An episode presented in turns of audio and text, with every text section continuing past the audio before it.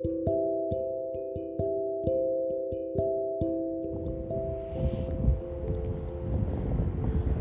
んばんは、えー、ヘブンズタッチのノートを聞いてくださってありがとうございます、えー、久保房子です。通常はフリーランスのセラピストとしてあの活動しています。それからオンラインファスティングプログラムのクリアネスというあのファスティングプログラムの運営と,、えーと、先生の一人として参加させてもらってます。それから今は、えーと、完全版マハーバーラタという8月の20日から、えー、舞台の本番が始まる完全版マハーバーラタという舞台のアーティストケアに関わらせてもらっています。そして、えーと、さっき話したんですけど助産院の、えーと、施術。これもコロナでかなり減らしたんですけどあの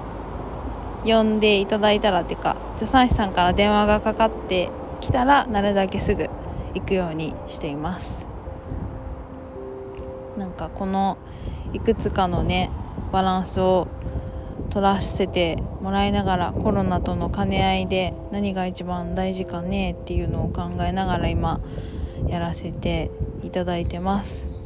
でねファスティングを推奨しているのはあの免疫が上がるからっていうのが一番の理由なんです。運動もそうだしもちろんね免疫上げるためにはいろんなさまざまなツールがあってこうしたら免疫上がるよっていうなんかこう簡単な方程式では多分ない。けれどもあの食べないっていうのはあのねエビデンスが一応出ている。ので、うんままだ研究真っ只中だとは思うんですけど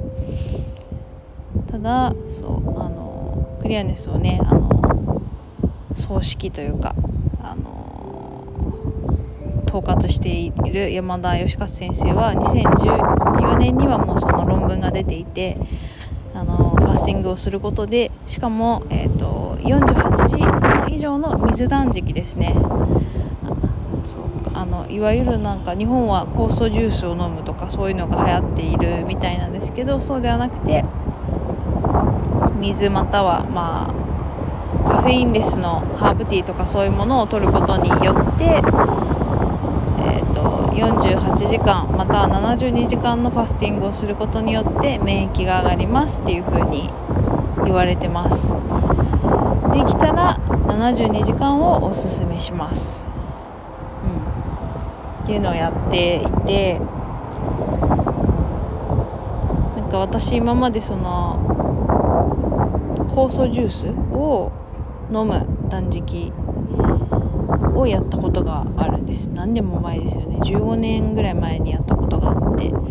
でなんかそのネットで買って甘いなんか濃縮シロップみたいなのを買ってそれを水で薄めたりとか時にはあの炭酸水で割ったりとかしながら飲んでたんですけどそれで3日間やったことがあるんですけどでもね途中で炭酸水とか入れるとお腹がね結構膨れるんでかなり満たされるんですよね。うん、かなんかまあそりゃそうだ。カロリーがあるからあれはもう砂糖たっぷりのシロップなんであれを飲んでるとやっぱりその体が完全に飢餓状態にはならない。なのでそう免疫を上げたかったら一旦しっかりと体を飢餓状態にするっていうのがすごく大事でカロリーは取っちゃいけないんですよね。だからあの水お湯ほんとカフェインリスのお茶を推奨しています。でこれをいつからなんだろう。どっかで体があもう何にもない体に何もないよ。使えるいつもだったらこう食事で入ってくるであろう飲み物から入ってくるであろうあの栄養源として最終的にはまああのあれですよね。ブドウ糖グルコース。これがエネルギー源にとしていつも使ってるものがもう外からは入ってこないってなった時にあやばいってなって体の普段は使われないけど体にこう貯蓄していた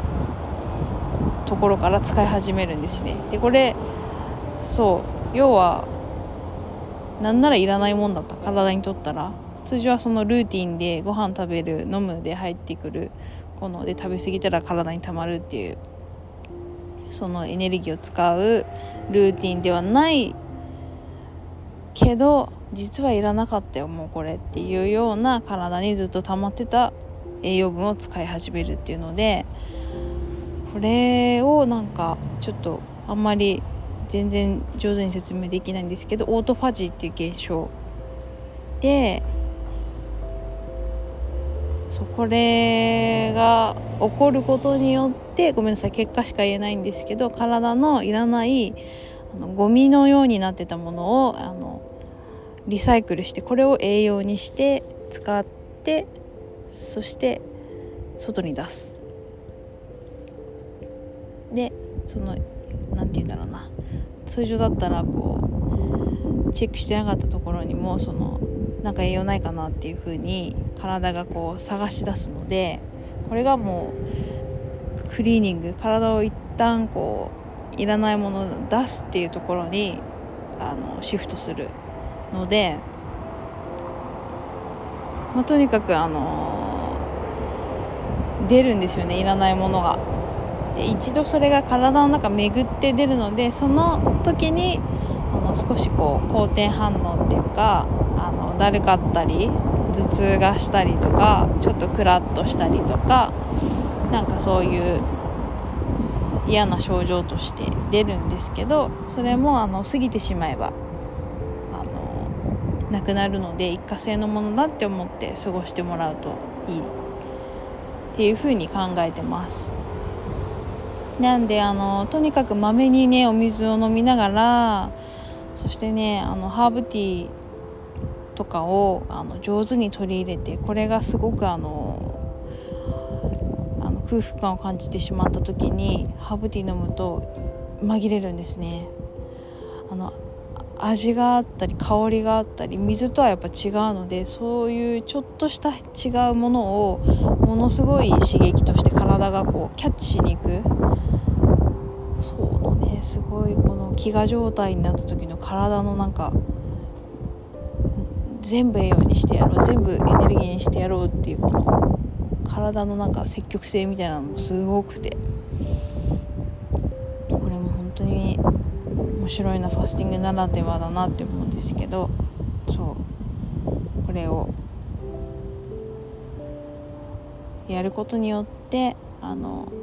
元気になります。要は元気になります。であのたとえコロナにかかったとしても重症化しない。軽症で済むとか何なら症状が出ないとかワクチンもそうですよね。そのうんとねいろいろ言われていますけど副反応が激しいとか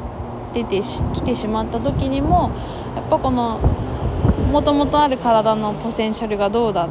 どうなのかっていうのがすごく関係してくると思うのでそういう意味でもあのファスティングはしないよりは絶対にした方がいい。って思います。でもともとね私食べることが大好きで3日間も食べないなんてちょっと考えられないなって思う。でその好転反応の話とか聞くと余計不安になったりとかしてたんですけどなんかね全然できたんです。この2020年に入ってからクリアネス2回やってるんですけど全然できたんですね。でうん。あのもちろん大変なんですけど途中で本当にお腹空いたりとかもうなんかクラーってきたりとかはいろいろ元気なくなったりとかいろいろあったんですけどそれにしてもなんかねすごいあれでしたね。すごいあのみんなで山登りをしたっていう感じがあって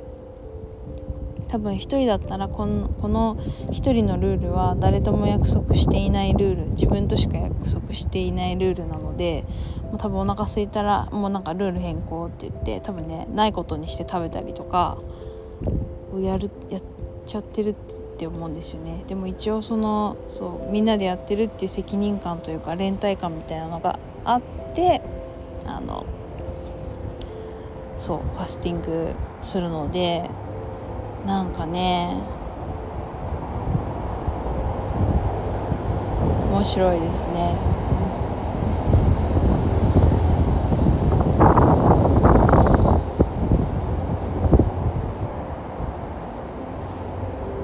なのであのー、なんかのきっかけがないとねこういうのってやろうともなかなか思えないのでもし機会があればこのまずはじゃあフリーファスティングからクリアネスのあのフリーファスティングからやってみるといいかもしれません。クリアネスのあの本編の方はえっ、ー、とねしっかり4週間毎日こうテーマが送られてきたり今日はこれをしてみようとかこんなことをトライしてみようとかっていう毎日のテーマが送られてきてで、えっと、毎日あ毎日ではないんですけどオンラインクラスがあってこれにあのライブで参加したりとかあとはアーカイブをね YouTube で見逃し配信みたいな感じで限定公開してるのでそこにアクセスしてもらって見たりとかっていうことができます。なので、まあ、本編は本編でもちろんね先生たちもすごい豪華ですしあの4週間じっくり時間をかけるのでも変わらざるを得ないこれをやることによってっていうのがあります。うん、で前とやる前と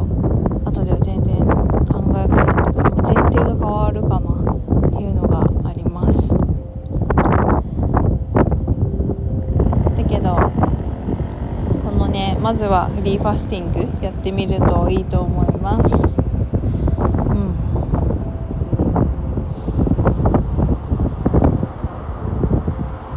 よろしくお願いします。なんかせちょっと宣伝な話になっちゃったけど、う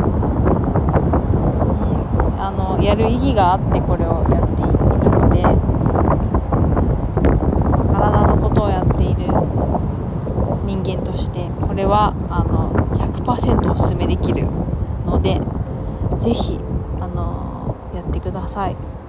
自分でできる人は一人でもねやってください。はい。